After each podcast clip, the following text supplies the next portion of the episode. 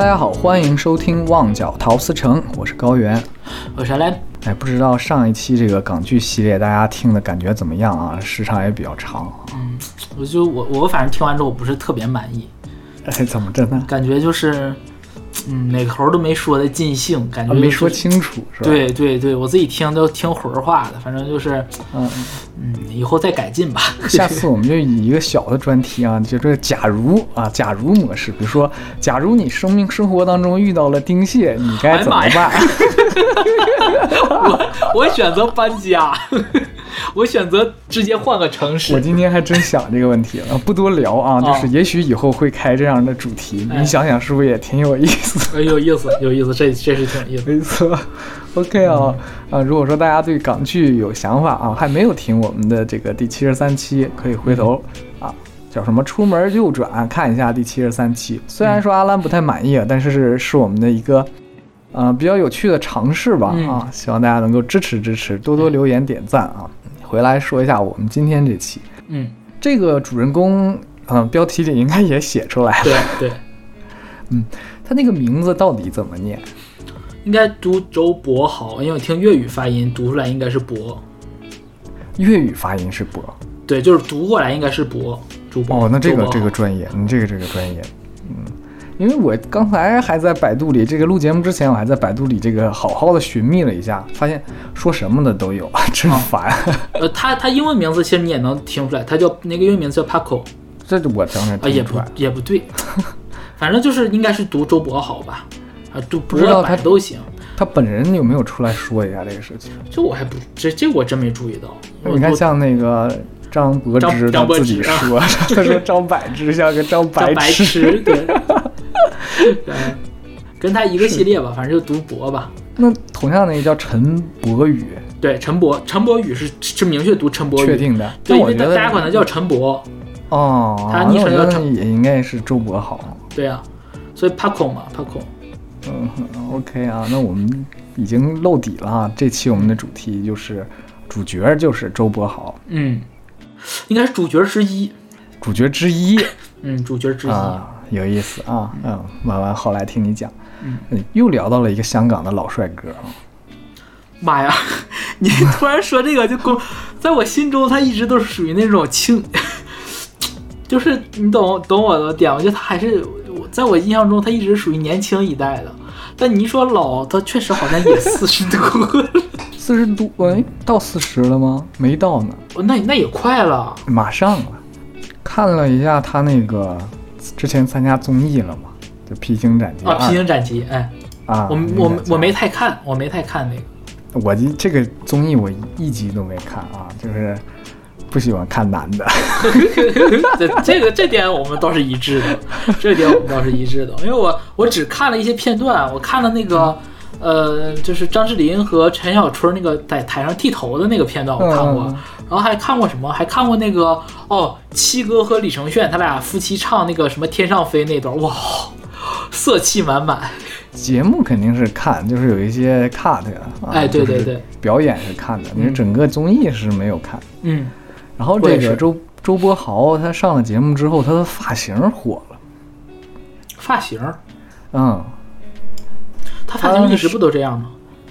对他后期的话就是一直是这样，前期不是，小时候不是，刚出道那时候还挺纯的啊哎，啊，他现在这个发型，这个发型是被称之为港式发型，对，就很港那个发型，哎这就叫很港是吧？对，很港。那你我你没发现，有一段时间我也是，就是就是也是学头发，就类似于那种，但没没他抓那么夸张。对对，吹一吹，抓一抓，然后对，挺蓬松的啊。你像我们今天聊的这首歌的专辑封面也是啊，真帅帅真的帅。啊，是真的帅。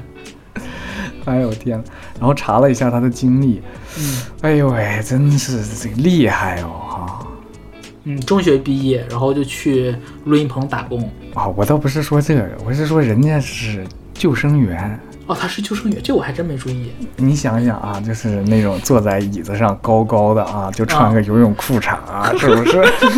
你 你脑子里在想什么？你是不是最近看《封神》的这个宣传看太多了，满脑子都是肉体是吧？哇塞，救生员，你想想就在海边儿，我我可以可以，我能想象得到，因为最近最近我好朋友珍姐经常给我发，就是一个一个妈妈就天天给我发，好帅呀、说今天 说你看你看于适，然后还有 还有什么陈牧驰，就这些，哎呀，这个人呃天天给我发这些露肉的东西让我看，真真的可以。然后嗯。又游泳教练，他身材好，游泳的人他那个身材好，就不是一般的身材好，不是说那种肌肉线条上，就是他有肉，哎，他有肉，但是很流畅，对，这么说，就是也不是说那种体脂率是零，不是那么柴，就是还有还有一定的体脂，然后又就很很 怎么说呢？就是这种如果做菜啊，这种身材就是应该做出来特别香，口感很好。什么比喻真的是。嗯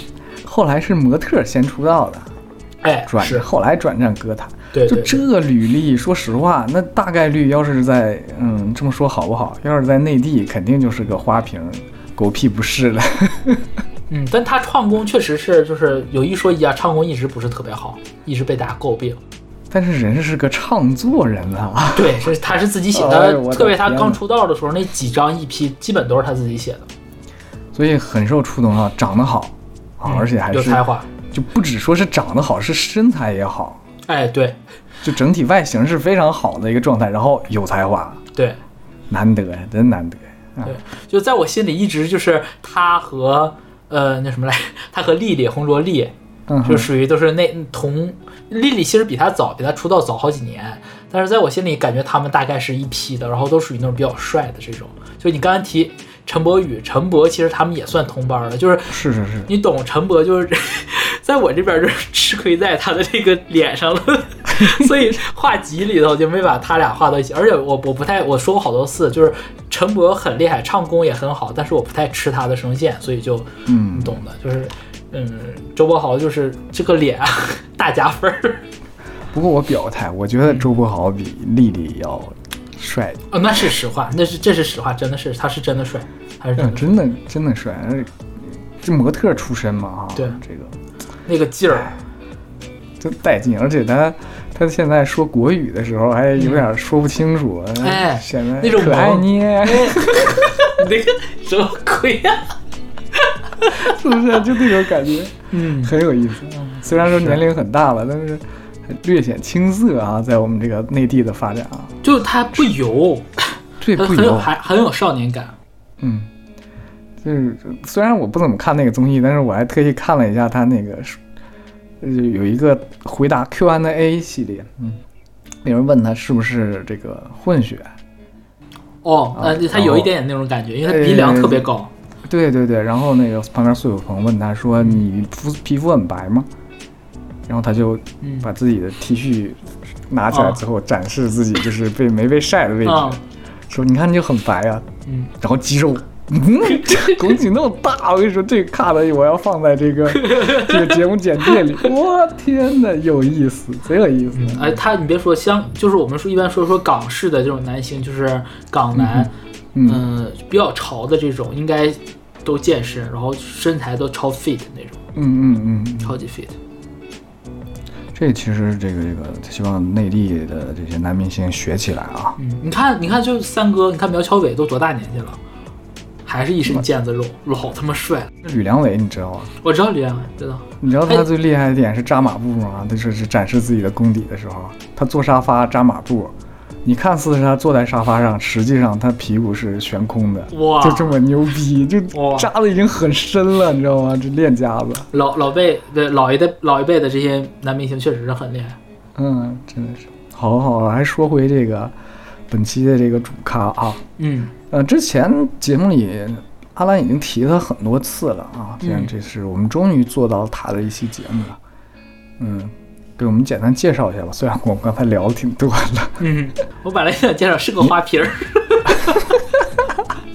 也不算人拿过奖的呢，唱作人大奖都拿了呢，不行，在我这儿，因为还是不行、啊。，对，就我讲实话，就唱作人在我这儿，就是连连张轩唱作人，就是单这唱作人这三个字，我觉得都差一点意思。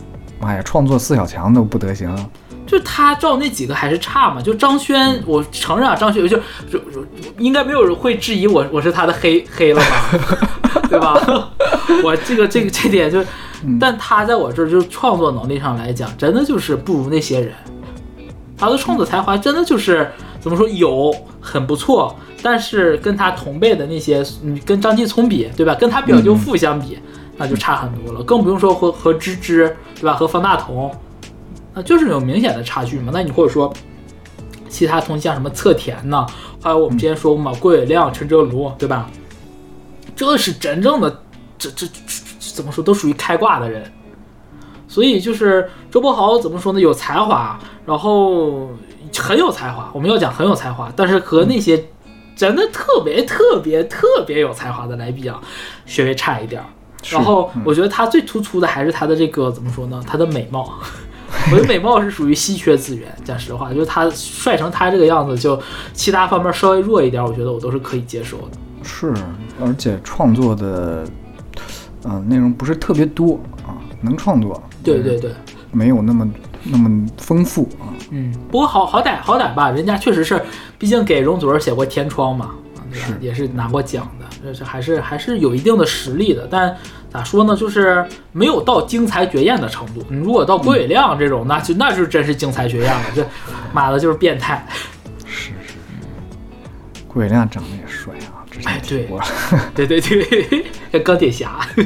对，嗯，为什么在介绍周柏豪的第一期里面选了这样一首歌呢？其实周柏豪要感谢感谢这一期的另外一位主人公，他是张光儿，嗯嗯，要不然因为说实话，他的一提到周柏豪，嗯，大家也许就不会提这首歌啊，主要还是提他那些更传唱度更高的那些。对对对，他你像比如说像什么一事无成，还有什么够钟，对吧？我不要被你记住，只要一世不成全你，还有走狗，都是属于这种歌。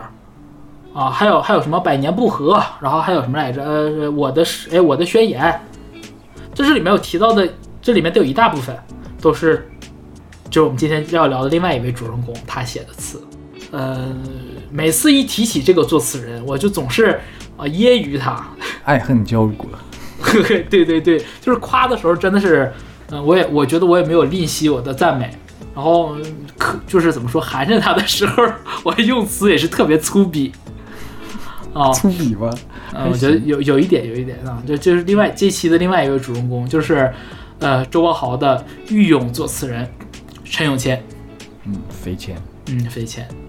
啊，他他是就是飞谦写过这么多词啊，就包括他最近这些年，周柏豪都不怎么出歌了，但是在肥谦自己的作品列表里面，呃，写词作词最多的人还是周柏豪，四十多首。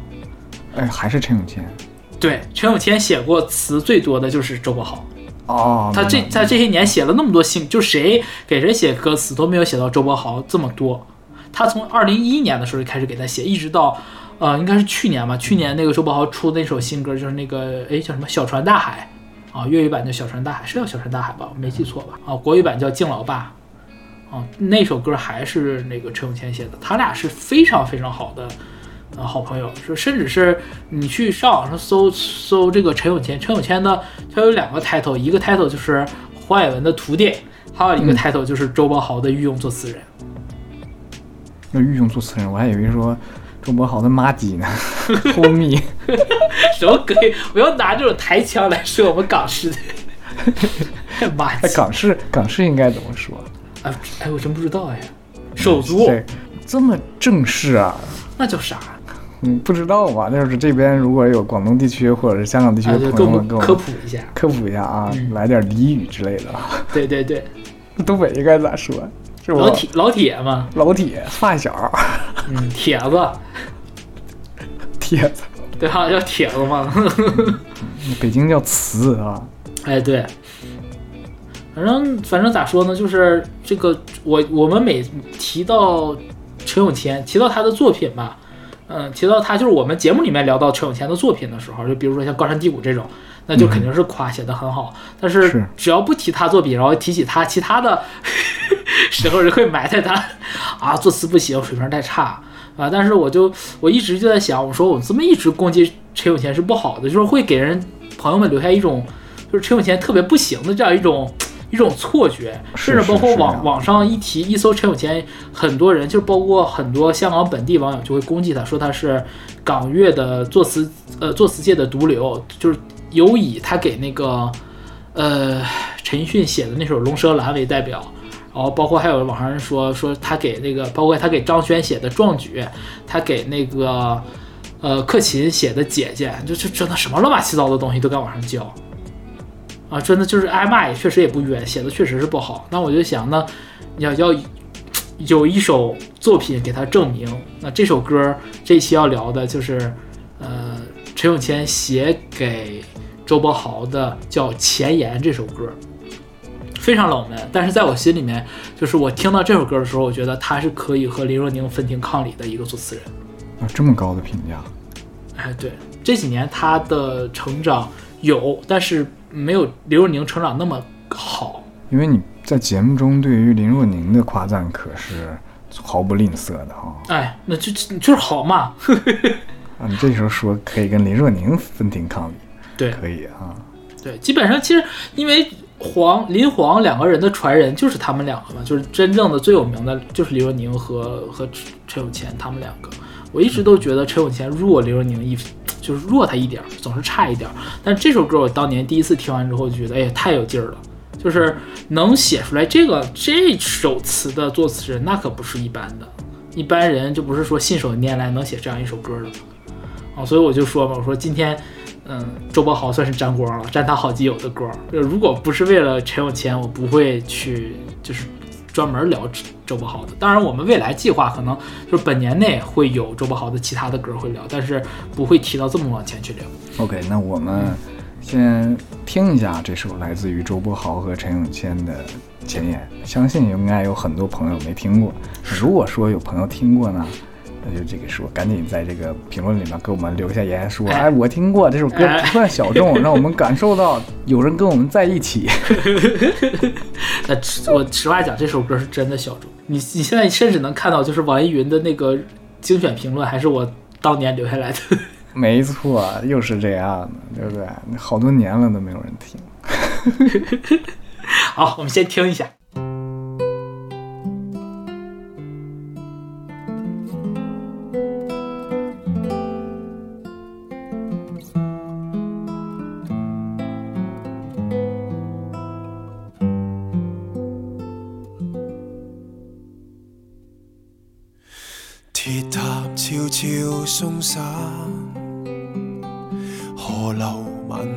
心血，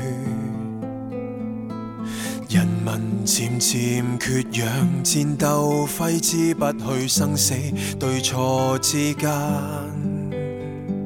雀鸟振翅高飞，儿童玩乐吃喝。成名像雾化雨，霎眼春风吹过，回头便没有我。风筝悄悄坠落，仙境悄悄移平，永远冷冷清清，悲喜只差一线，为何尚未见你？偏偏我太寂寞，偏偏你太犹豫，错过对对双双，只好孤身一个往我的新世界。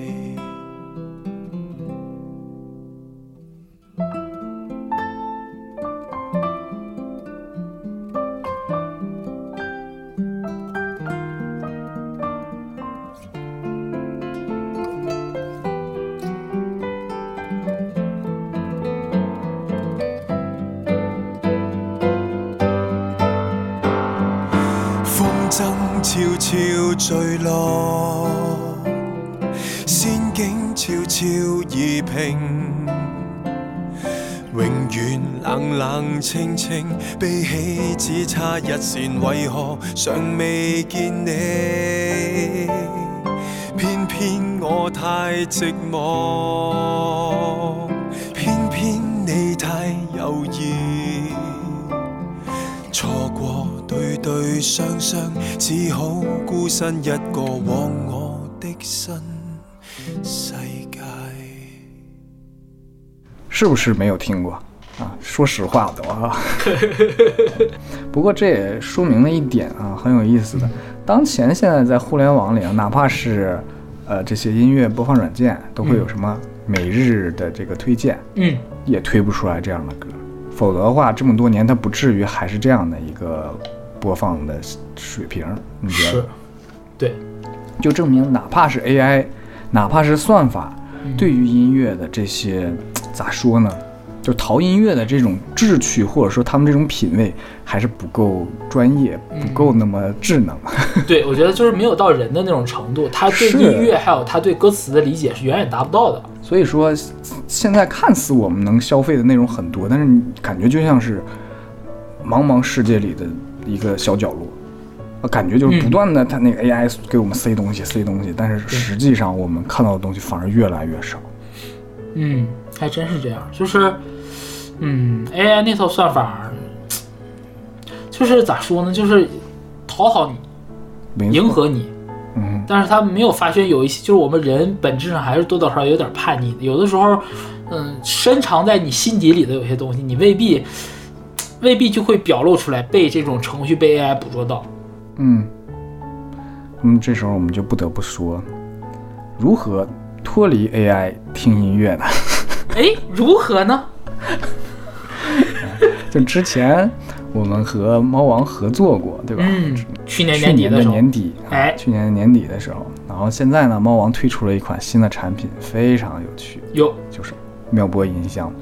它的好处在于，它就剥离开了当前的这些播放软件的这种智所谓智能的这种推荐，哟，那和普通的播放软件区别在哪儿呢？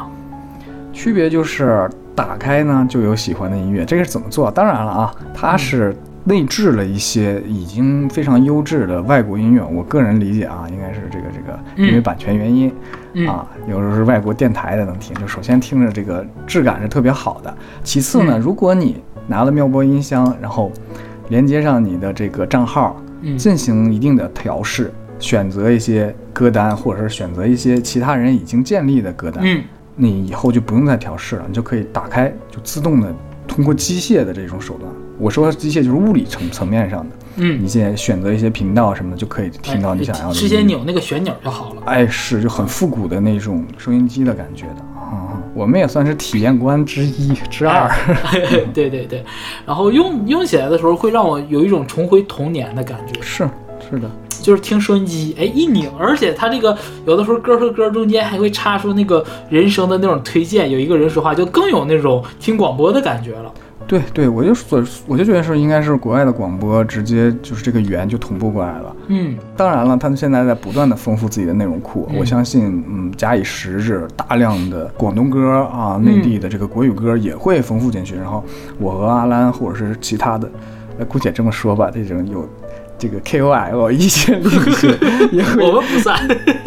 也会建立起自己的歌单啊，哪怕是说，嗯，各种各样的。然后你找到一个你认可的人，嗯或者是说你建立起自己的这样的一个频道，就专注在自己的音乐世界里面啊，就像是今天想所说的这首《前言》。嗯，此生不是听我们这个节目，也许你都不会再遇到这首歌。这种话，这种话讲的是不是有点大？何老师？我觉得可以这么讲，哦真的是。你看看那下面那个留言啊，这些人根本没有人听小众歌手，嗯，这么说好吗？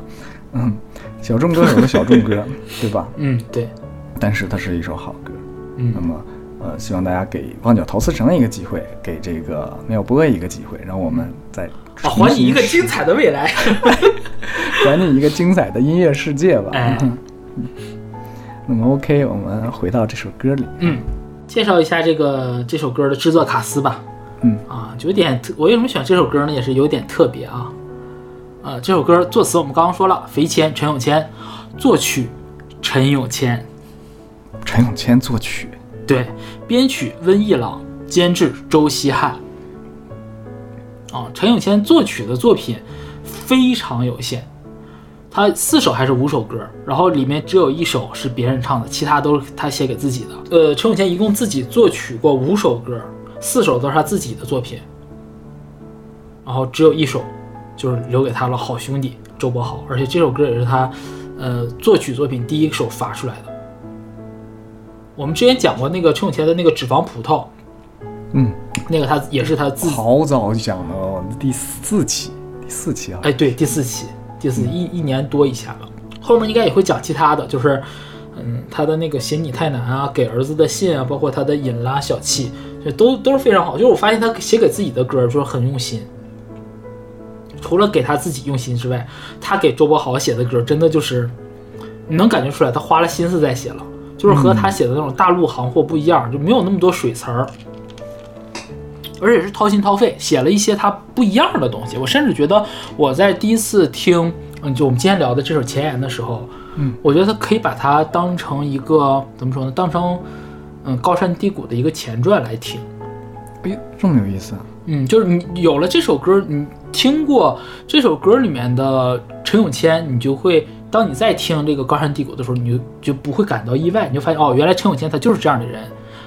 他因为有这样的陈永谦，他才会写出后来的高山低谷啊这样一种感觉啊。我们继续介绍一下那个这个编曲和监制啊，编曲温一朗，呃，他的名字不太常出现这个在我们说的这个广东歌的制作人里面啊，他是香港的古典吉他手，然后基本也属于我们的同龄人，他是八七年生人。大部分的时间，他都是参加的这种，就是怎么说呢，幕后的这些音乐工作，然后做演唱会的这些伴奏啊什么的。然后曾经合作过的有一个，呃，怎么说？曾经担任过吧，啊，呃，陈柏宇和周柏豪他俩的这个拉阔合奏会的这个表演嘉宾，然后也参加过蔡琴的专辑的编曲还有录音工作，基本都是属于幕后了，而且。因为说了嘛，他古典吉他手，他会出那种纯音乐的专辑，所以就不太是流行音乐这一挂的。但是这首歌的编曲特别好听，我觉得，嗯、这个威一朗功不可没，能把这么简单的一个旋律，然后编得这么耐听，是其实是很很难的一件事儿。嗯，然后监制周希汉，这个也是我们老朋友了。那他这个就是特别这几年啊，就是特别火，基本上像什么他和呃陈浩然啊，然后徐浩啊，就是这几年都这这两个名字都非，包括周希汉本人啊，这名字都是大家熟知的新歌，比如说像什么呃 JW 啊，像什么呃给加谦呐、给他们都都有合作。啊，包括像什么矛盾医生啊，都是他在做的这个监制。然后我们之前聊过的两首歌也是他监制的，一个是呃冯雨谦 J 凤的那个山旮旯，然后还有嘉谦的特伦斯梦游仙境啊，都是他做监制的。所以这个配置上来讲，怎么说呢？就是在没有这些新人之前，这个配置都是属于周柏豪的。这个监制就是周希汉，还有陈永乾，都是长期和周柏豪绑定在一起的这样一个一个组合吧。然后这首歌呢，呃，来自于周柏豪发行自二零一五年四月二十四日的一张 EP，叫《Wet》。啊，就其实挺有意思。这这个周柏豪出道时间也不短了，也得、也有正经十几年了。零七年出道，嗯啊，对，正经十几年了，快还不到二十年吧，十十几年。他一共就发过三张专辑，剩下其他都是一批。所以就怎么说，我我为啥我说我说就是稍微在我心里头差点意思，就是光凭他自己，他没有那么重的分量。嗯，实力还是稍有欠缺。就是音乐作品不够多，对吧？你我最起码像我们之前聊丽丽的时候，那音乐作品，你别管有名儿没名儿，那数量上最起码取胜了，对吧？那周柏豪这点就差一点。是，然后说回这首歌吧，这首歌我觉得，嗯，选选今天这首歌，我刚才说了一大堆啊，是因为我觉得这是陈永谦特别有代表性的作品，但是特别冷门儿。嗯，我觉得两点吧，一方面是想聊一聊，就是朋友之间的这种男人之间的这种知己情间，哎，这种知己情。另外一方面就是聊聊，嗯，歌词背后的一些故事啊。我们先先看一下他这个，呃，先看歌词吧，进到歌词里我们再聊。嗯，啊，这歌这歌个词还挺那个的哈。哪个？你 直接看他的意象的话，就是啊，如果说嗯啊什么老破爱约会之必要啊这种那个香港都市啊啥的嗯。哈啊像这种，但是他这样的歌词里边的一些意象就挺特别，对吧？嗯，我们从歌词说起吧。哎，从歌词说起，这个首先这个歌曲结构非常简单，嗯，就是它甚至你没有办法很明确的区分出来主歌和副歌之间差别没有那么大。它整个所有的这个歌词全篇就是六个字儿，六个字，嗯六个字六个字，每一句六个字啊，就是治好强迫症的这种程度 啊。我们先先看一下它第一段主歌啊：铁塔悄悄松散，河流慢慢渗血，人民渐渐缺氧，战斗挥之不去，生死对错之间。你还别说，它太工整了，反而正常读出来有点怪啊。对，就是他写特别工整，就是你怎么读都感觉怪。啊，这个这个这歌刚开始听的时候，你会感觉有点懵，他这个歌到底要唱个啥？对，对吧？它歌名叫前言，什么前言？就是我们一般说前言都写在小说啊，或者说论文，呃，论论文前面不叫前言，论文前面叫 abstract，叫摘要。反正就是一般都是写文章前面会有这个东西，序，对吧？啊，提前做个预警，或者说我感谢一下谁，对吧？或者说我简简单介绍一下一个铺垫，然后后面故事要开始啊，我为什么写这个东西？他啥也没有，上来直接就讲，而且聊的时候上来这个意象非常奇怪。对，完全就是广东歌里面，就是几乎你很难看到的这些意象。不是不止啊，内地也不是不经常看到。嗯，我第一次看的时候，我觉得有一种诗的质感，像像现代诗，是的，很现代诗的写法。啊，就补充一句，那个他是香港，他是港大的肄业生，啊，没毕业，没毕业，就是上了两年之后不喜欢团体生活，然后就就退学了。真有个性。哎，这这是不是食堂不好吃啊？不是不是，那他挺逗的。其实插几句陈永谦的这个这个人的故事吧。他他中学毕业之后，他就去上那个面试香港商台的那个，呃，去上台工作了。就是跟刘若宁一样，就是想接触音乐，最重要的就是你进电台，嗯，对吧？他进去之后呢，呃，边工作，然后呢边复读，结果第二年他就考上港大了。这么牛逼啊！这这这是牛逼啊，是真牛逼然后而且他专业好像是他学音乐的，他专业选的时候选的是跟音乐相关的专业。他，而且那时候他也自己组乐队，他自己也唱歌。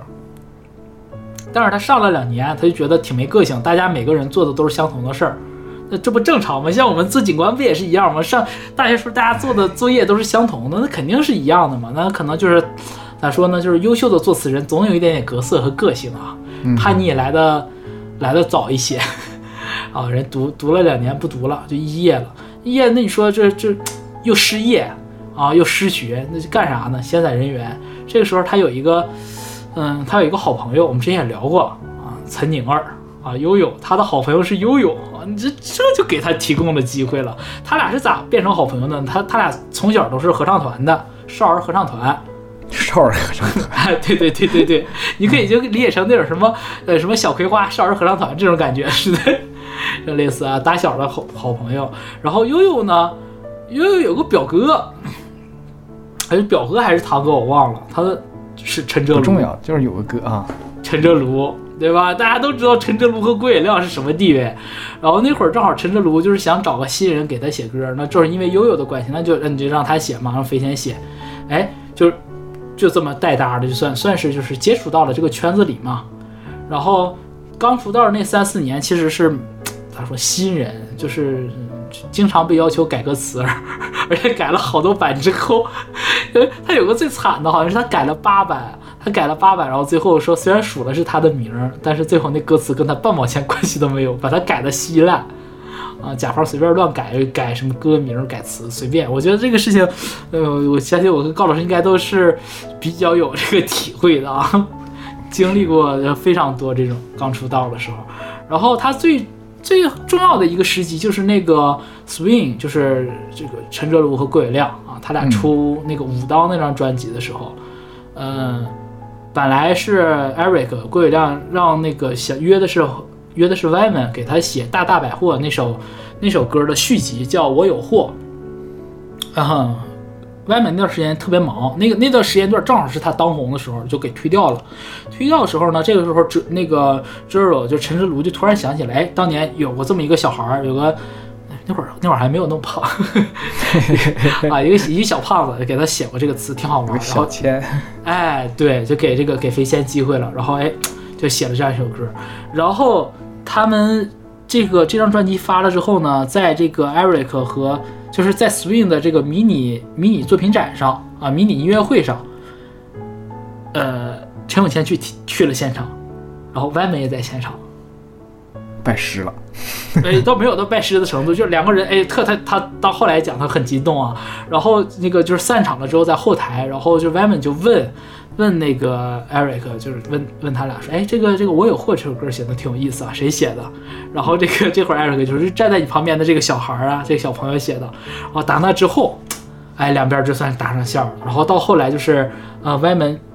搞了这个作词人联盟之后，然后就把这个程永强拉进来，就相当于亦师亦友这样一个角色，然后又给他分活儿，然后又教他写东西，然后同时也是因为，还是因为这个悠悠，因为这个岑宁儿的关系，因为岑宁儿和这个郭伟亮、陈哲庐这三个人都和我们一个天皇巨星有个密切的联系，陈奕迅，肯定的。我对啊，你像我们熟悉熟悉陈奕迅的人都知道，他那张经典专辑叫 H 三 M 嘛，对吧？那个 H 三 M 那个三 M 就是三个男人的意思，那三个男人就是陈哲庐、郭伟亮、陈奕迅，所以这两个人和这个陈奕迅的关系都非比寻常。然后悠悠又是陈奕迅的和声，然后就是因为这个，他是因为怎么回事呢？就是因为他们这个小小时候组的这个合唱团，然后他们那会儿又组个小乐队，想搞一个纪念性的这样一个怎么说呢，一个小演出吧，想自己搞一个小活儿，然后这个事儿就被陈奕迅知道了，然后陈奕迅那个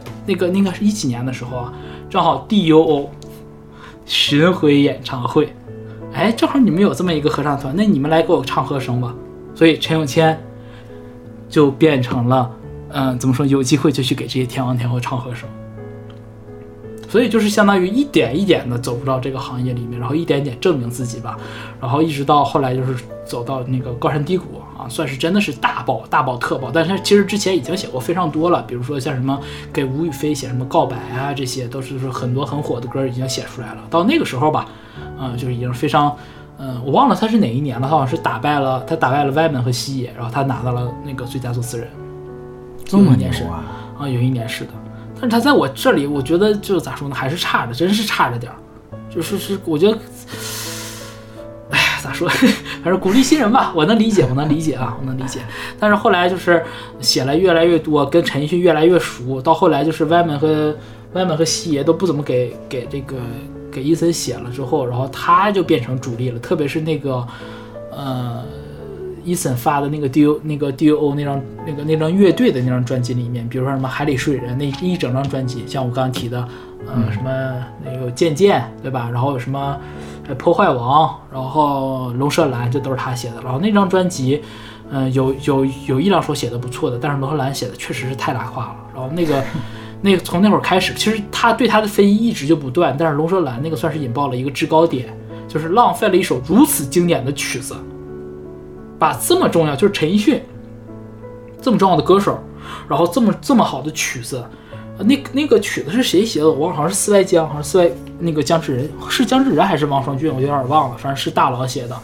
然后，那么而且是在一个港，怎么说呢，在香港广东歌示威的那样一个很重要的一个时间点上，有这首歌本来应该是挺提气儿的，但陈永谦没写好，所以就是导致后来一大堆的事情吧。啊，就是简单介绍一下，简单额外补了补了两句。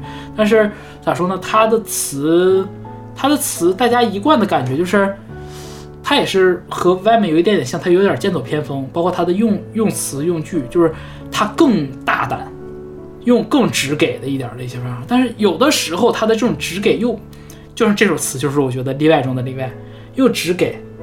每个词你感觉每一句话你好像都能读懂，但是连起来你又都读不懂。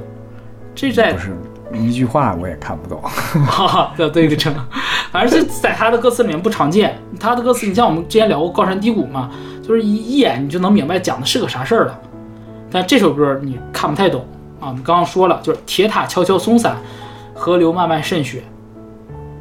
我当年读的时候，其实我也没读太懂。我我我得承认，当年第一次听，我根本听不懂他唱的是啥，我只能感觉出来他写的是现代诗，但是放在二零二三年的今天再听的时候，我就一下子就读懂了。明白了，对他有一点点预言意味了，就是他在他怎么说呢？二零一五年的嗯，肥前预言了二零二三年的事情，这个世界的变化。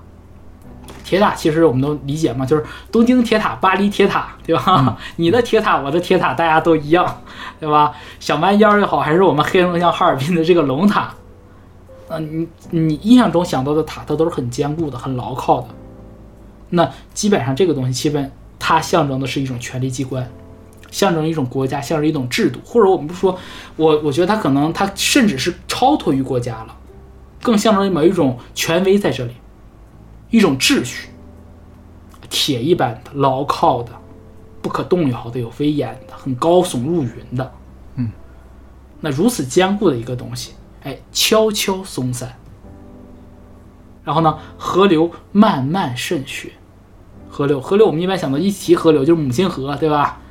对吧？长江、黄河，对吧？或者说什么你是呃什么松花江啊、黑龙江，这对吧？你是什么绥芬河？呃，这不是 随便吧，哪儿都行，海河，对吧？什么淮河，哪里都可以，对吧？是吧？什么可能珠江、湘江都可以。那它象征着什么？象征着我们我们普通人的这样一种生活。相当于我们的我们的一种日常。你提到河流的时候，像我们东北人，东北人一提就是松花江上，对吧？甚至是我的祖祖国第一首这个我的我的祖国这首歌第一句，乔羽老爷子写的什么？一条大河波浪宽。对，我们中国人一想到这个河的时候，我们本来就是怎么说临水而居，逐水而居。你提到河水的时候，就想到普通人的这种生活。那高高在上的东西，高高在上的秩序、权威很牢固的，它在悄悄的松散了。然后涉及到我们人民的、我们日常生活的这种母亲河，哎，它在悄悄的干嘛？渗血。我觉得“松散”和“渗血”这两个词真的不愧是，不愧是怎么说呢？非常顶尖的作词人能写出来的东西，因为它都属于很细微的变化。就是一个塔，咱都别说铁塔松散，嗯你就你拧个你家里面一个螺丝松了，你都不太容易注意到。但是铁塔的铁塔是什么？铁塔是有无数个小螺丝、无数个零零组件、无数个钢铁拼到一起才变成一个铁塔的。所谓的铁塔松散，一定是无数个小螺丝都悄悄的松散掉了。但是你你你看外观还感觉不到，它没塌，对吧？它如果是就彻底松散掉了，应该是废墟，铁塔变成废墟就不涉及到松散了。对吧？那河流，河流怎么慢慢渗血？你想渗血啊？我们说说是，你看，都不是出血，对吧？你出去，你可能你你你，我最最近做菜，哎，手嘎了一刀，嘎了一刀，那说什么？就是哎，剁掉一块肉，哗哗淌血，哎呀，赶快的，就赶快上医院吧，对吧？还要找帮带吧。但是哎，如果说我我收拾鱼，收拾虾，我稍稍的哎刺破一个小口，它可能流了一点。如果不疼，你很多时候都意识不到，甚至是可能你都做完菜都半天了，你吃饭的时候你才意识，哎，手好像有点不舒服，哦啊，来了一个小口子啊，有点出血了，非常细微。渗血这个东西本来就是很细微的，伤口不大，同时呢，血渗出来的这一点点的血，到河流里面，那更是微不可察的了。所以它的河流和渗血、铁塔和松散这种对比。强调了它的这种细微，那也正是因为前面的宏大意象和后面的极小的意象，共突出来一个很关键的一个点，就是秩序的崩坏正是从小处开始的。而且它这个副词用的特别好，啊，悄悄和慢悄悄慢慢慢不易察觉，普通人根本注意不到。你只要你你只要不仔仔细看，你一定发现不了这件事儿。这个副词，我觉得真是非常巧妙，非常巧妙。那翻过头来，其实这这两句讲的是啥呢？就是所有的大时代的这种变迁，都是从一点一点微小的地方发生的。这我为啥我说我说我一五年的当年我第一第一次听这歌的时候我听不懂呢？因为那个时候你还感觉这个世界还没开始变化，因为那个时候川普还没开始选总统，嗯，对吧？建国同志还不是建国同志呢，那个时候，那时候还是个脱口秀演员呢。我在我们的认知里，对吧？在在我认知里，他是个大富豪。哎，对，对啊，川川普大厦，就那个时候你会感觉什么呢？世界好像还在往一个，呃，全世界的人都会觉得可能，或者说我们不说全世界了，我们就我们就说我们自己中国人，我们中国人最起码还是觉得世界在往一个更好的地方发展。因为我们还停留在零八年奥运，包括一二零一三年是二零一三年世博会吧，带给我们的这种欣欣向荣的这种感受里面，而且二零一五年，对吧？离二零一六年的这个，呃，这个房价大涨也还距离一年之遥远，所以那个时候中国人对整个世界想的都什么？我和你心连心，同住地球村，对吧？全球化啊，整个世界欣欣向荣。我们我们觉得中国在往好好好的地方发展，然后会也会想当然的觉得全世界都要往好的地方发展。但那个时候，敏锐的作词人们，敏锐的这些怎么说？我们说生活观察家们，像陈永谦这样的，他已经嗅到了一些变化的味道了。我们我们那个时候，我们这种刚毕业啊，或者说学生，根根本察觉不到这些铁塔的松散。察觉不到河流已经在慢慢渗血了，所以这是他的观察，这种隐秘的变化。那变化之后呢？铁塔松散了，河流渗血了，会带来什么呢？就是后面三句话：人民渐渐缺氧，战斗挥之不去，生死对错之间。这三句话怎么说？他他写这种简短的歌词，好就好在。你不能写太多，不能琢磨太多，然后难也就难在你不琢磨太多，怎么能让每一句之间又有联系，然后又不能轻易被人抓到这种逻辑呢？哎，就他这三句话，我解释一下：人民渐渐缺氧，这个就是陈永谦标志性的写法，特别直给，就是兴百姓苦，亡百姓苦。我们看看二零二三年这个世界，全世界，我们都不是针对某一个国家，我不是针对在场，我我不是说谁，我是针对在场的每一个人。就现在这个世界是个比烂的世界，全世界都在比烂，你会感觉到，就是我我们上学的时候，我们上初中、上高中的那个年代里面，我们都会说，哎呀，什么民主灯塔，对吧？怎么踢呀？啊，阿美瑞阿美瑞瑞卡，对吧？啊，大英帝国，对吧？日不落，就哎呀，怎么怎么好？哎呀，欧洲怎么怎么？但你看今年二零二四年这个样子，就我我们真的不说攻击，就全世界有一家算一家。从从北美洲到欧洲，到东南亚，到非洲，就是你能看到的目之所及的所有人类世界，都处在一种就是铁塔都已经不是松散了，铁塔都要崩坏了。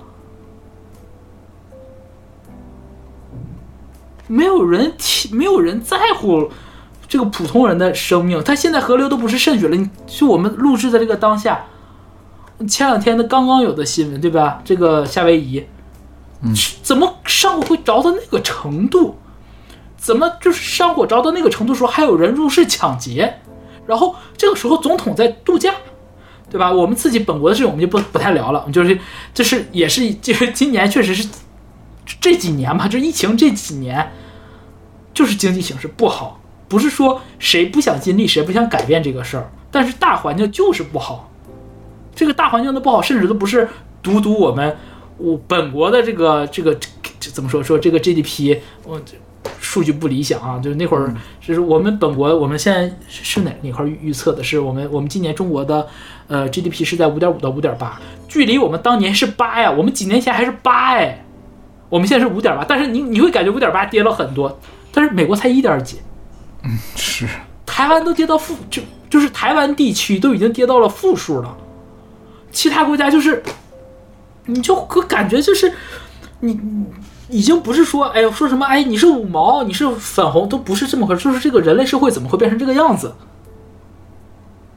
不是说，不是说这些人不想，不是或者说不是说我们现在的这些不想把这个世界变好，而是他铁塔在悄悄松散的时候，我们没有意识到。嗯哼。但是现在他已经松的太厉害了，让我们每一个普通人都发现，我操，不对，这个社会的秩序。这个世界的秩序在崩溃。第二次世界大战之后建立的所有的一个秩序，这些体系都在一点点的分崩。那那会怎么样呢？这就是兴百姓苦，亡百姓苦嘛。你上中学就学过了嘛。早在元朝的时候，人家就已经写了嘛，对不对？所以就是人民渐渐缺氧嘛。嗯。而且这个渐渐是什么？是接着。上面的悄悄和慢慢，正是因为有了悄悄的松散和慢慢的渗血，所以人民才会渐渐感觉到缺氧。而且“缺氧”这个词用的又特别好，他用的不是喘不过来气儿，他用的不是说窒息，他什么？他是说缺氧。缺氧的感受跟每个人的耐受度是不一样的。这么有趣，问题就是是在这儿吗？不是，你看它这个词是个很含混的一个中性词，就是缺氧到底是是一种什么感受呢？我上不来气儿吗？我到底氧气稀薄到什么程度算缺氧呢？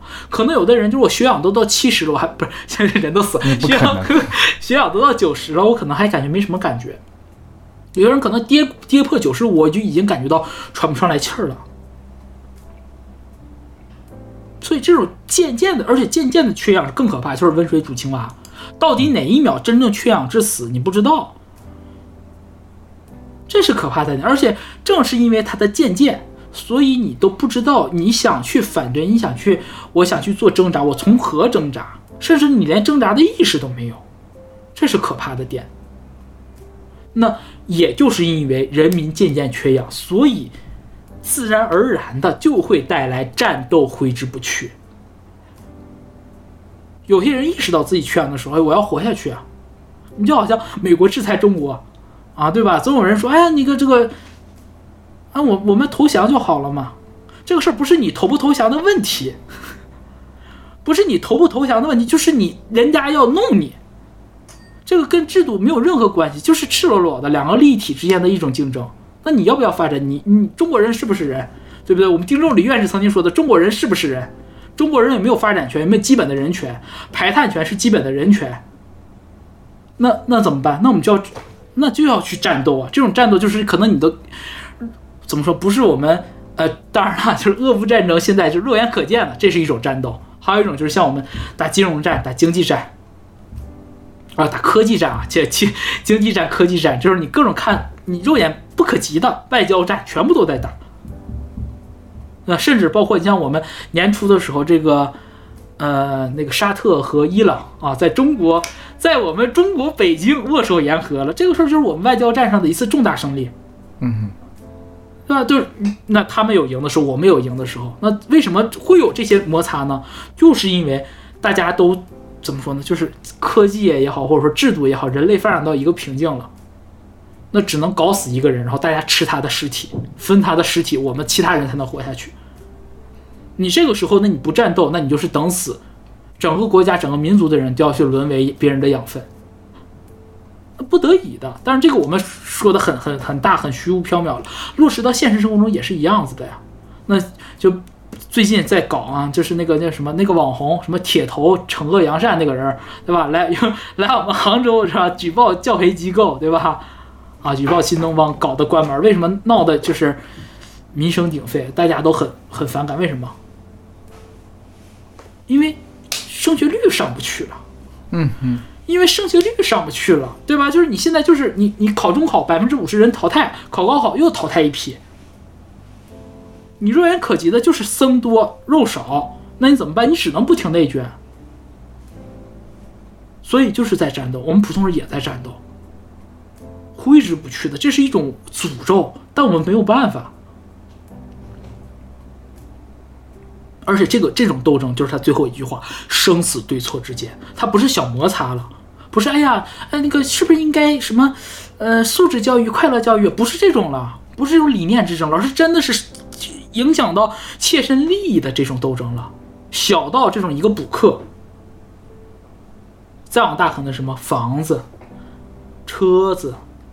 对吧？你的工作，对吧？就是七月份的很多这些数据都不是那么漂亮，再到国家、民族，就是这个样子。这个世界现在就是这样子，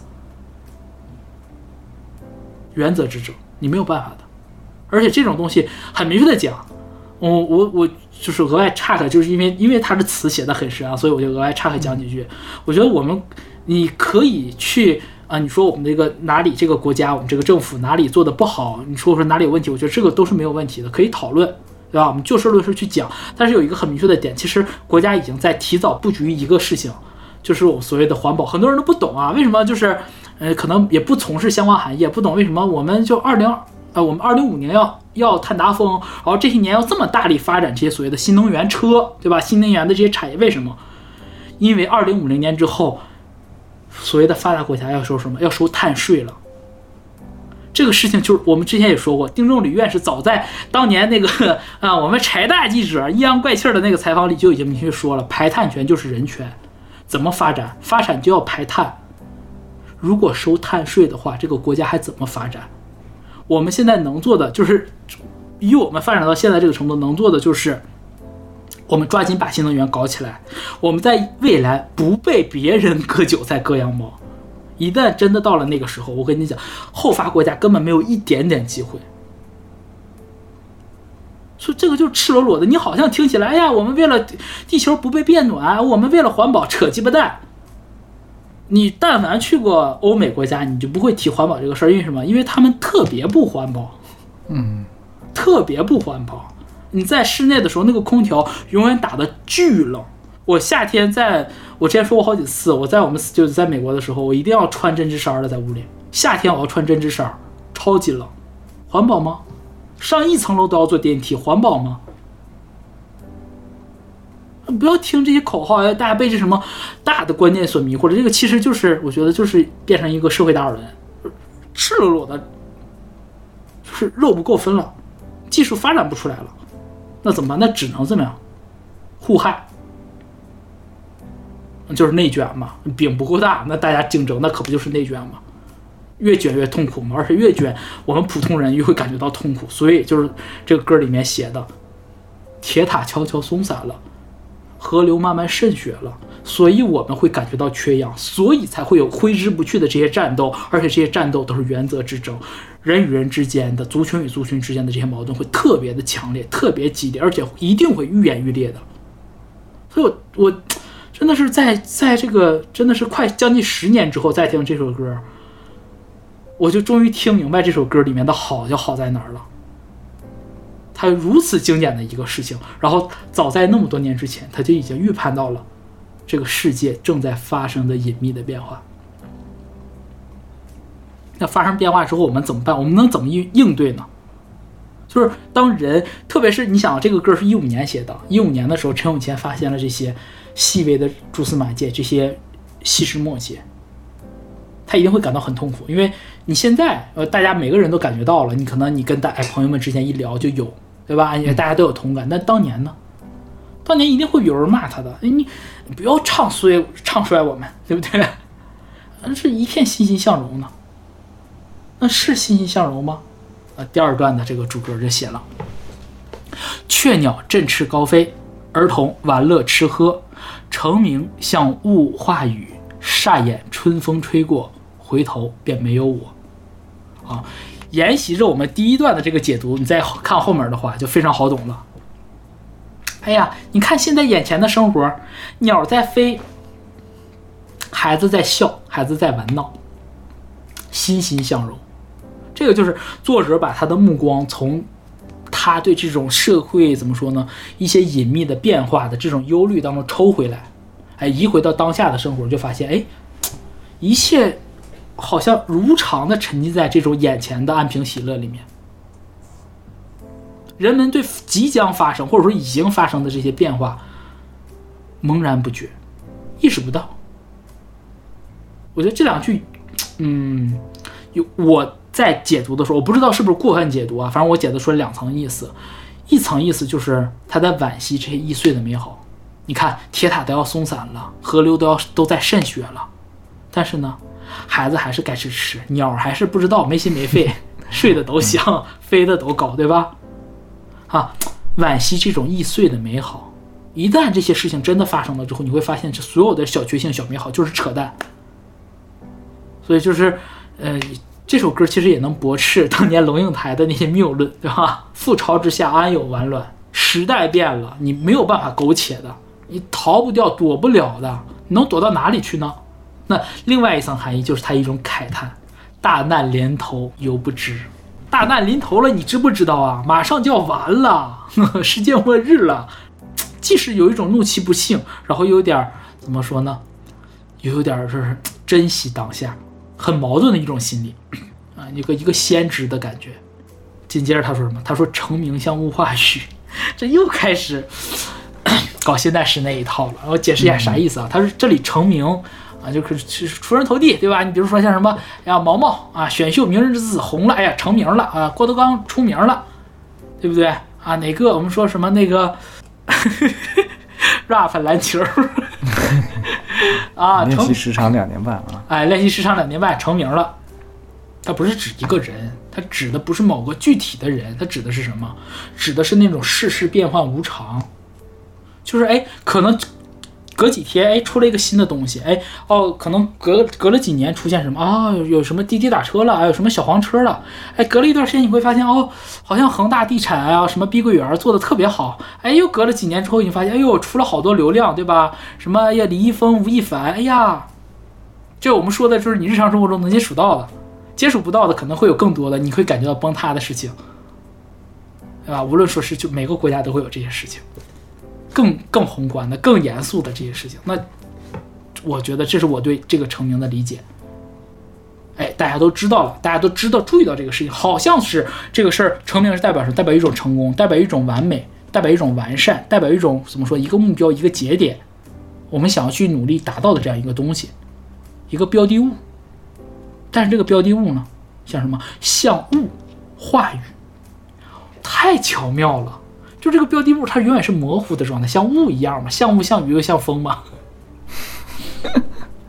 对吧？它模很模糊。当你你你甚至不知道这个对规律在哪儿。当你能认识到、抓住这个规律的时候，你感受到这个规律的是什么？是雾化作雨了，掉在你的手上，浇在你的身上，你才感觉到哦，好像有这么回事儿。但你去抓这个规律，你抓不到。我觉得这个他把这种这种无常的变化用“项目化雨”四个字写出来是太高了。它很虚的东西，然后用一个很实的东西来给你写，这是非常高的一个写法。紧接着，紧接着怎么样？化成雨之后呢？霎眼春风吹过，就是无论这些感受啊，或者说这些成名、这些世事变化怎么样吧，转过。转过年去，春风来了，一年过去了，哎，春去冬来，冬去春来，春风吹过，干嘛呢？上一年的庄稼已经砍没了，上一年的韭菜已经都收割了，又长出新一茬的庄稼来了。回过头去，被吹走的不仅是一年，还有怎么说？我们说互联网没有记忆，还有我被吹走的不止我，还有互联网的记忆，还有我们所有人的记忆。人类就是这样一个善忘。所以你看，你这样子，我把它这么解读的时候，你再接个前面两句，是不是就能理解了他想说的是什么？哎呦，第一段的时候写，哎呀，我们现在这个铁塔松散，河流渗血呀，危矣，主公，此城 社稷存亡之秋，对吧？我看看眼眼巴墙了，哎呀，人呐就是没有记性啊，只能看到眼前的美好，看不到潜在的危机，而且人就是这么善忘。甚至，我在更深一步解读一下他所谓的这个回头便没有我，没有的还有朱雀桥，还有乌衣巷，就是话到于此就行了。对，就是到于此了，就是所有的这些历史哦，我们其实什么叫历史，就是血一般的教训，最后变成什么？变成我们大家口口相传的轶事了。家不长里不短，闲事就是 变成了我们现在播客里面经常会听到的一些节目，哎，大家听个乐的一些东西了。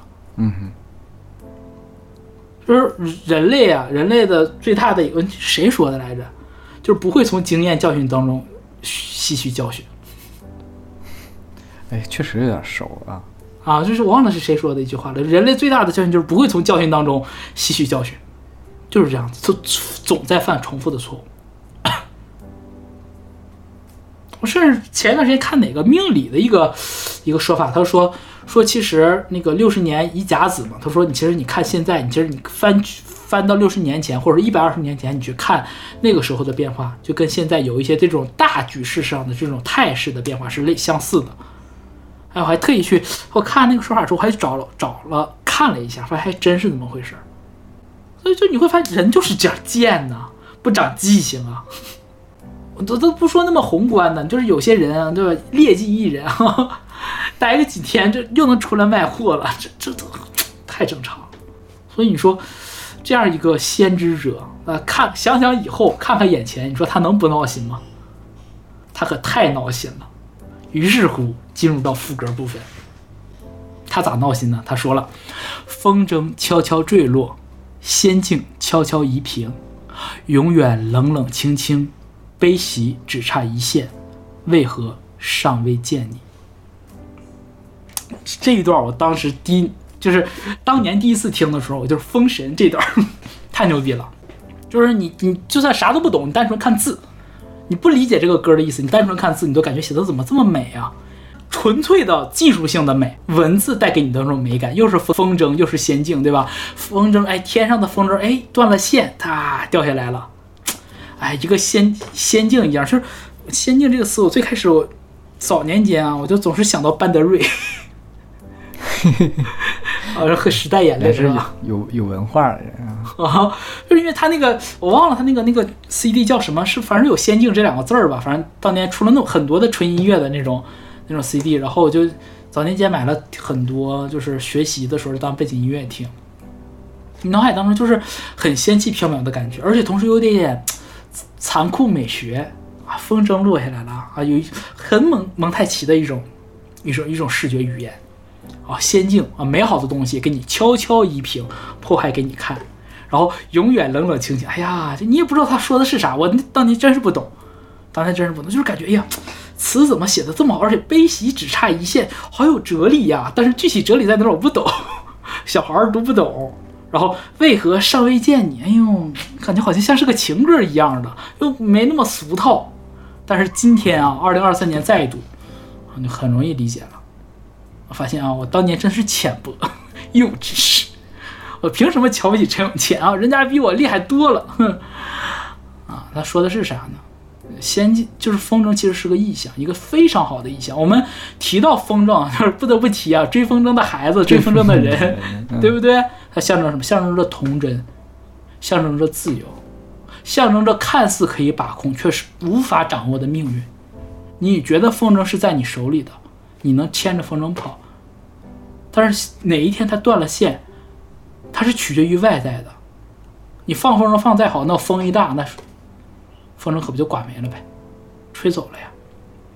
他用风筝的坠落来印证一件事情，就是仙境正在被悄悄移平，相当于一个信号，相当于一个信号弹。这个仙这个世界里面已经容不下天上飞的象征着小孩子这种童稚的，或者说象征着理想主义的这种风筝了。风筝坠落了。其实就是一个兔死狐悲的这样一种感受，所以他发现了，他因为看到风筝的坠落，他才发现哦，我们的仙境好像一点点的不复存在了。以以小写大，以实写虚。这你写你怎么写能把这个这么宏观的一个事儿写出来？像我们刚刚聊了是聊了多少一个多小时，然后一个多小时废话，人家两句写明白了，这是厉害。言尽意不尽，这这这才是就是我觉得是，嗯，中文的妙处，外国人读不懂。哟，还加了这么一个这个定语呢，外国人读不懂。嗯，嗯很难。就是我这你其实你会发现，我们东方的美学就是这种，讲究的就是言尽意不尽，意在言外。你像，我们刚刚分析出，我们只是我们做歌词解读，特别是刚刚解读这首歌，解读的哪一句是言里的意思，解的都是言外之意嘛？你就就字论字，你会感觉这写的是个啥？这也太现代式、太印象派了吧？那这个就是啊，他没有。当他我们说了，他看到未来的忧虑，然后看到眼前的这些人们的这种怎么说呢？嗯，呃，这种茫然不知、蒙在鼓里啊，还就是到到不了商女不知亡国恨的程度吧。但是就是大难就在眼前了，他能怎么办呢？他什么也没办法，他只是看到这个世界一点点在变坏。变坏的时候呢，解决不了外面了，他就开始求反求诸己了。他说什么？永远冷冷清清。什么永远冷冷清清呢？是仙境吗？还是他没有主语？我我的理解啊，这个冷清指的其一是人们对仙境消失的这种无动于衷，没有人因为这个事儿就是发生一点小事儿，哎呀哎呀无所谓，哎无所谓小事不重要，就是量变到质变的这样一个过程，一个小时无所谓，两个小时无所谓。那这种无所谓，其实就是这种冷清，这是其一。其二呢，正是因为大家的无所谓，导致了像这个词作者啊，这个飞迁一样先见者的这种处境会变得冷清。他先预判到了一些事情，他他出来振臂疾呼：“哎，我们要警惕什么了？我们要警惕什么了？”没有人听他的，啊，你净瞎扯，危言耸听。怎么说呢？先知先觉者永远是属于那种就是坐冷板凳，嗯他就是冷清的这样一个处境。同时还有什么？还有这种先见者，因为看清了这个事情的事情的真相，他产生的心理上的心境上的这种变化。孤孤单单一个人，怎么只有我看到了呢？你们怎么都看不到呢？所以这个冷清真的，一句话写了好几层意思，永远冷冷清清。然后紧接着就是悲喜只差一线，怎怎么解释？就是正是因为我的冷清，正是因为我的独处，正是因为我的不受人待见，我看清了这个事情，所以我才发现了这个真意是什么，就是乐极生悲，否极泰来。悲喜永远只差一线，很很简单一个，比如说就就是咱举特别日常化的例子啊，炒股票，涨涨涨涨涨，哎呀涨到顶，哎呀赚钱了，下一秒啪大盘跌了，很呼应我们上一集是 吧？大奇迹日，啊，对吧？大奇迹日啊，你大奇迹日之后，那总有跌的时候。房子，哎，能涨能涨能涨能涨，啊，这几年上，就是这疫情前后这两年买房子的朋友们，就高位接盘了嘛。啊，恒大暴雷，啊，碧桂园暴雷，那悲和喜到底差在哪儿呢？那一条线啊，那条线，关键是那条线就好像老郭总说的一句话，他说很多人都说说郭德纲一夜爆红，老郭当年就说过一句话，他说我到底是哪一页爆红的？你告诉我。同样的问题，我也想问，悲喜只差一线那一条线到底在哪儿呢？嗯哼，说不出来，你说不出来。无法界定。除了那一刻出现的时候，你才知道啊，原来是现对在是这个时候。对，就是你当你看到标志性的东西了，他看到的时候，这个事情早就已经发生不知道多久了。嗯，你看到的是影响，你看到是最终的结果，但是真正的变化你看不到。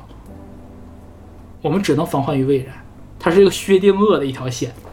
那在洞悉这一切隐秘之后，在他发现悲喜只差一线之后，他其实相当于发现这个世界最大的秘密。你想啊，就特别像那种科幻电影里头演的，我我掌握了能拯救世界的一个大秘密，没有人听我的，所有人都觉得我是个疯子。这会儿我特别干嘛？我希望有一个人能听得懂我，你不是在鬼扯，我相信你，哎，你说的是对的。所以他说为何尚未见你？他需要一个同志。所以这个你解的不是情侣，他需要一个知己。嗯，很这个其实这种情绪特别好理解，就是因为清醒的人就是最孤独的，越孤他他越孤独，他越想找人倾诉。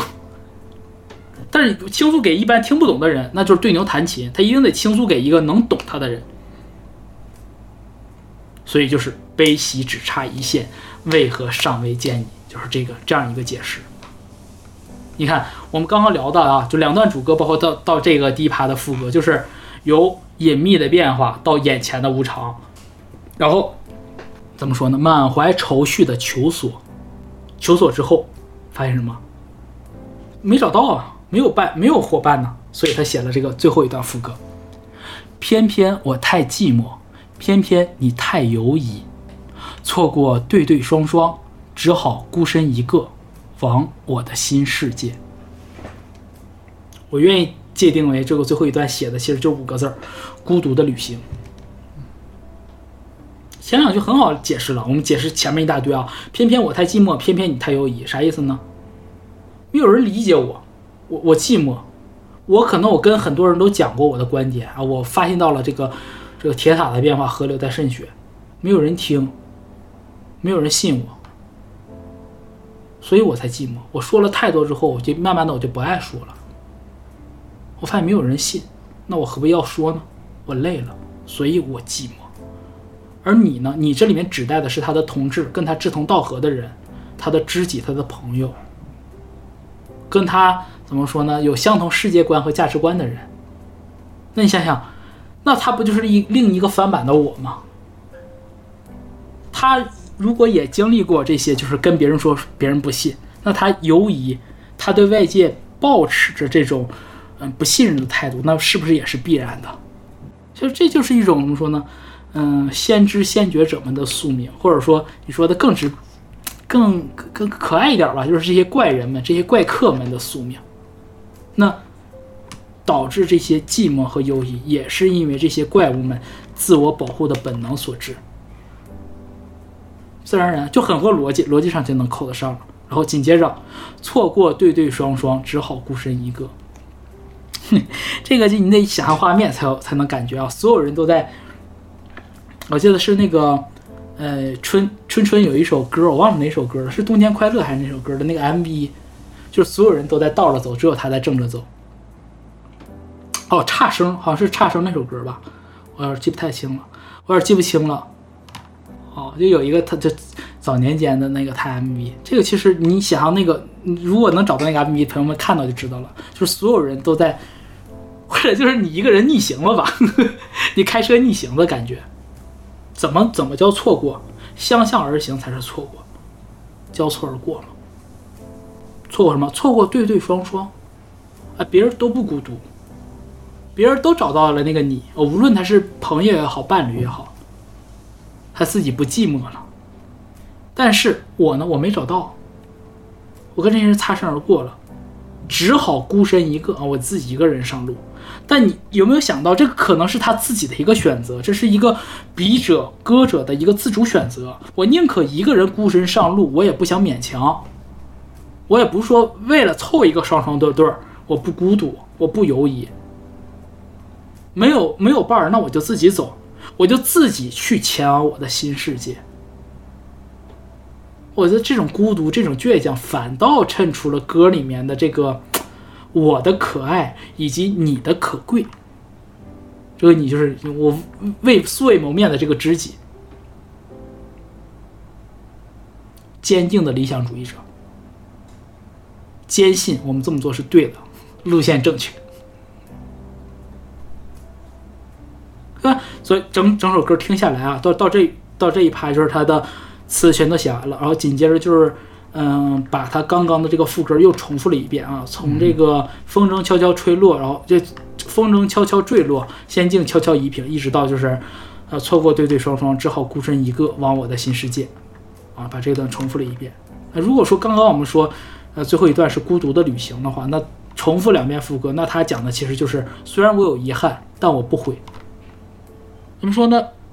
是是我一个整首歌讲的，其实是一个理想主义者在发现现实的，嗯，仙境破灭之后，他遍寻同类而不得的这种落寞，以及落寞之后仍然不愿随波逐流，故作不知去，呃，对，仍然不愿意随波逐流，故作不知的这样一种抉择，非常坚定，非常有信念感的一首歌，非常有信念感，嗯。所以你乍一听的时候，真的我发现，就当年第一次听，只是觉得好听，很小品的一首，而且这歌非常短，两分多钟才。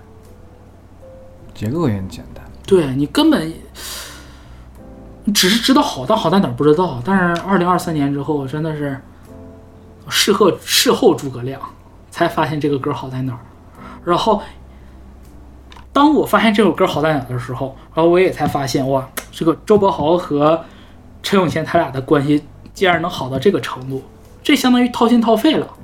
嗯，你想，这个是陈永谦的自白，他把这是他自己作词作曲的这样一首自白送给了他最好的朋友。他的朋友，你说陈永谦找没找到你呢？陈永谦找到你了呀。对，因为歌词里面刚好有映衬的感觉。嗯，对，找到周柏豪，同时你说周柏豪也是无条件的信任陈永谦。他自己写曲子非常好听，而且当年就是给他写词，就周柏豪呃不是在陈永天出现之前的时候，给他作词的也都是歪门和西野，哦，给他作曲的有很多，就是怎么说大大牌作曲人，但是他义无反顾的选择了相信他的好朋友，帮他好朋友发表他好朋友怎么说？他的他铁磁的这个作曲处女作，处女座吗？嗯，作曲处女作，作曲处女作。我知道知道，因为总共也没做多少。对，所以我真的觉得就是，呃，网上有个说法说，如果你想听陈永谦，那你就去听周柏豪。陈永谦把他最好的词都给了周柏豪。说的还挺浪漫的。我真的是很，你你听咱这首歌解释完之后，你觉得是不是男人之间的浪漫？男人之间的不说，你他俩他俩因为一个唱了一个写嘛，你对你觉得是男人之间，单看词看不出来。哎，对，看词你就解释完就是可以了，对吧？然后其实后我整首整整整首歌都讲完之后啊，我们还是没解释这首歌为什么叫前言。嗯，是 这是我我不确定啊，这是后面的我不我不敢像我歌词分析这么确定了，我是我个人分析啊，这是因为整张专辑叫 White，白白色，白对吧？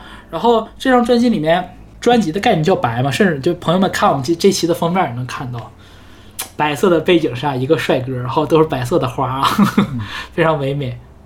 那我我个人理解啊，这个讲的其实是一个在白纸上书写人生的意思。啊、所以叫前言。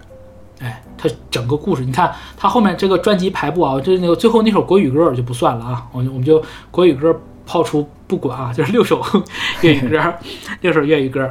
第一首前言啊，讲的是这样一个故事，这一个怎么说呢？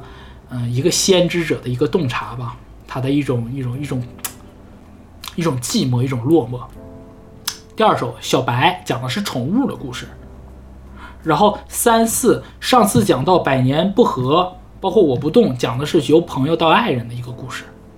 然后本张专辑最后一首歌叫《天不怕地不怕》，你会感觉其实它讲的什么是一个就是啊、初生牛犊啊这种就去迎战世界，这是很积极向上，很很怎么说很很阳光的一首歌，你会感觉有一种返璞归真的感觉。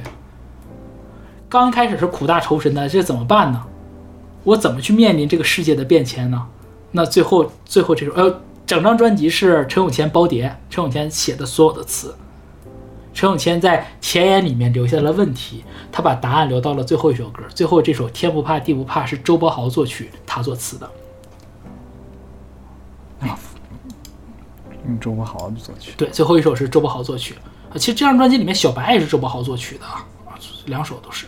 然后我引用一下他最后一首歌里面，就《天不怕地不怕》里面的一段歌词吧，我就觉得就是前言的答案就有了。暴雨不怕，小子向上爬，强壮似荒土里长的花；地震不怕，天空里悬挂，化身飞天野马，以你歌声美化。我觉得这这个写的更好，感觉更触动人嗯，。但最后一首歌也非常好，对，我们可以结尾可能会可以放，考老师可以考虑放这首歌啊。但这个歌我们那就就放了，哎行考虑，那就，放。然后我觉得这个歌我们找机会我们也可以再单聊一下这首歌，也非常好听，非常好听。我说这一段就特别鼓励人啊。对，感觉整个情绪是我更喜欢的这个情绪，嗯，更激昂，然后更能感受到就很，而且这个曲子非常好听，很很很，嗯，没有那么没有没有那么文艺的感，就很乐天的这种状态。但我觉得恰恰是因为有了前面的前言，让后面的天不怕地不怕变得更动人。那有道理。就啊，我看到了，我已经看到了铁塔松散，我已经看到了河流渗血，但我选择怎么样？我选择做一个天不怕地不怕的一个小子。我化身飞天野马，用歌声美化。那人类群星闪耀时，哎，有点 有点那个味儿。但是这个更更动人的点是你感觉到是伯牙子期的这样一种互相呼应。嗯，这个彼此勉励。对，就是周柏豪和陈永谦之间的这种，嗯，甚至包括讲实话，就是包括今年，哎，今年还是去年那个《小船大海》那首歌，新歌，周柏豪的新歌，陈永谦写的也非常动人。就是你知道，你每每当我觉得陈永谦吧，你他妈能不能别乱写？然后再一看他给周柏豪写的，哎呀，原谅他了。就是说他在跟伊森的时候，他没有那种感觉。真的，我觉得就是你 未必没对没火花，两个人没那么 match。嗯，对对，好好像是好像写词和唱歌的人，哎，就是很有什么关系呢？哎，你还别说，很重要真就是很这得得有一点那个灵魂上的东西对，因为。因为有听之前也听过他们俩的那个做访谈节目，他俩聊天，就是真的生活中的好朋友，而且两个人会探讨，就是这个不是陈永天写的词，就是那个 Paco 就照单全收，不是的。呃，之前讲过吧，他有超过一半儿的词是可以不用改的，但是剩下的一小半儿是要改的。然后嗯陈永天之前也讲过，就飞仙说说他也在不停的他的一个习惯，其实我我不知道国语作词人有没有这个习惯，但是我自己也有这个习惯，就是会不停的用词去试歌手的底线在哪儿。就我写了这个这么禁忌，你敢不敢唱？你敢？我再写更禁忌一点，就是他会用不停的用词去试 Paco 的一个底线，然后彼此去找要感觉是什么。我觉得这种真的是特美妙。就是之所以能，嗯、我我觉得就是这些广东歌能如此打动我们，也都是因为怎么说呢？嗯，这些歌手吧，这些歌手把他们自己的人生故事，把他们的心交出来给这些作曲人、作词人，然后这些作作词作曲的这些艺术家们，然后也以同样的热诚来回报，所以我们才能听到这些打动人的东西。这个这个怎么说？就是就是艺术这个东西，真的你就得拿你评判好坏，我们不好评判啊。艺术这个你很难有一个明确的一个门槛儿，但是打不打动人这个特别好评判，就是你拿不拿真东西。哎，是说一个更有名的，我们内地的毛毛毛不易，就是这毛不易在我心里真的就是紫微星，我就无数次就是无法掩饰我对他的喜爱以及对他的欣赏。就是像我这样的人啊，假如一天我变得很有钱，就我都不说消愁，就是这两首歌，一般人写不了，就是直面自己，直抛内心。然后更厉害的就是一荤一素。那个歌，我到现在都是没不敢听，听就哭，只要放我肯定哭。那是想到你妈吗，对，就因为他他拿真的东西出来，因为毛毛拿真东西出来了，他一定他拿真的东西出来，那一定能换到我的真的，就特别，而且咱本身就是就是是是做词，咱本身就是比一般听众朋友们可能要就是因为这个职职业关系要更敏感一点，所以就根本受不了。根本再加上咱咱他那个一荤一素里面是有这个摇篮曲，东北摇篮曲儿，对，我我们还有地域加成，我操，这哪受得了？再加上毛不易本身唱歌就是有叙事感，就那那个 buff 叠那个满。摇篮曲，那个曾经也被一个非常非常厉害的歌手演唱过，啊，你说是那个是是刘欢还是宋祖英那个吗？是彭丽媛。哦哦，对对，我想起来了，我想起来，我我我我网易云那个歌单里面有有他唱的那个版本，嗯，很好听，很好听。就咋说呢？就是这个事情真的就是你要拿真东西出来换，嗯，然后大家才会觉得就是你你没有糊弄我。这个朋友之间、知己之间都是如此，这是嗯怎么说呢？歌者、词作者和听众之间也是如此，所以我才会觉得。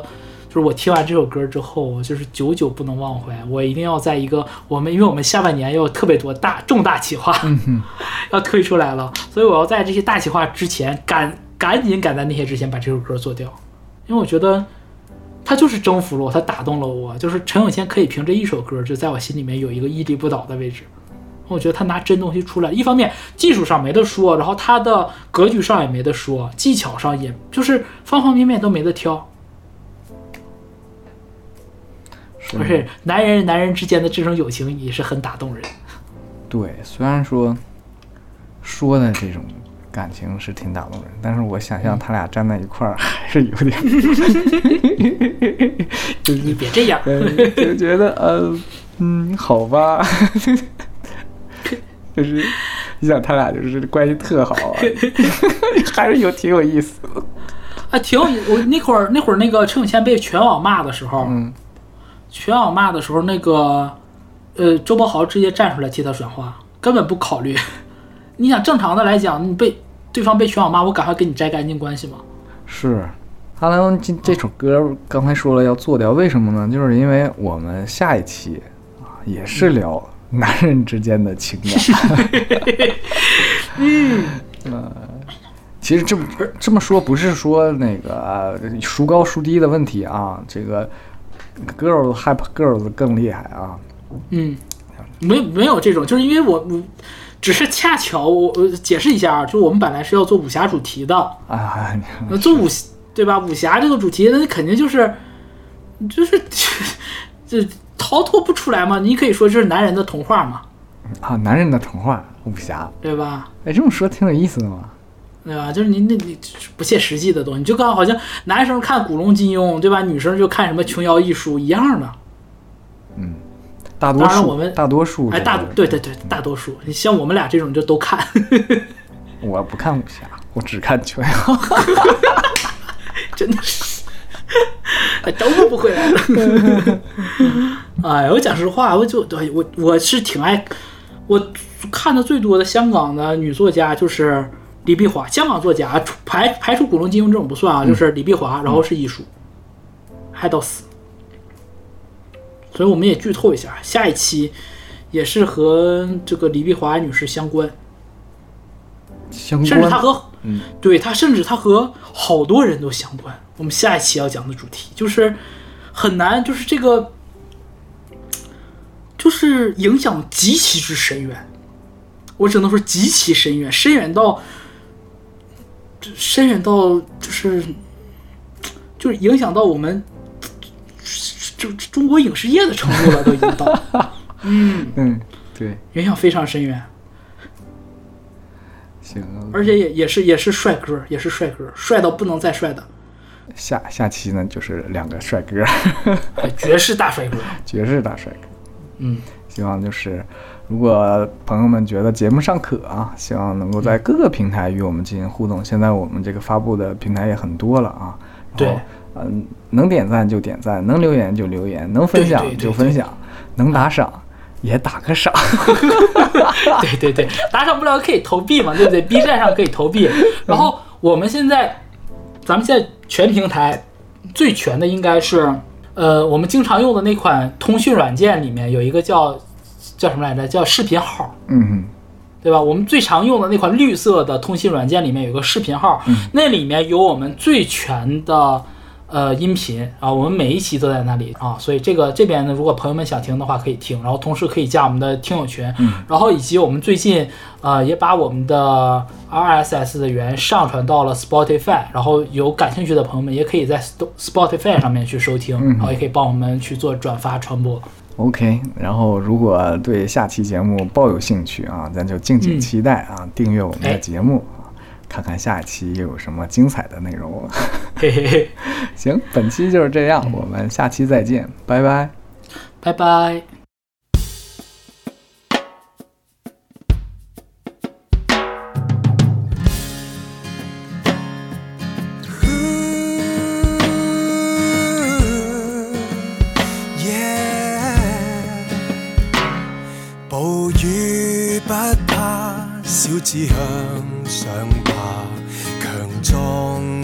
風土裏長的花。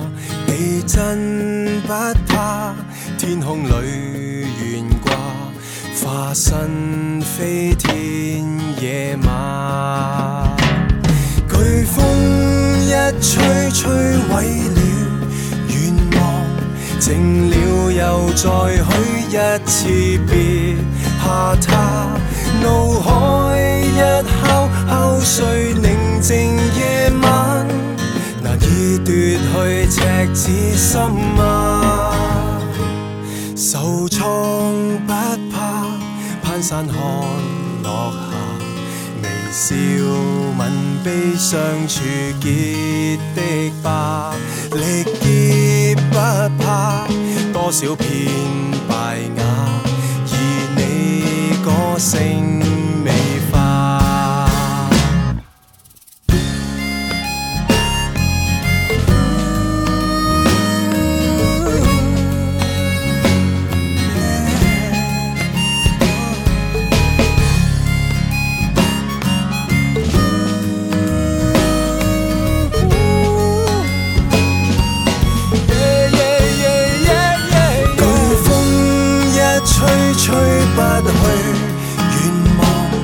用信望愛親手建造你家。怒海一敲，染浸凡人肉眼，能浸沒你赤子心啊！暴雨不怕，小子向上爬，强壮似荒土里长的花。地震不怕天空里悬挂化身飞天野马。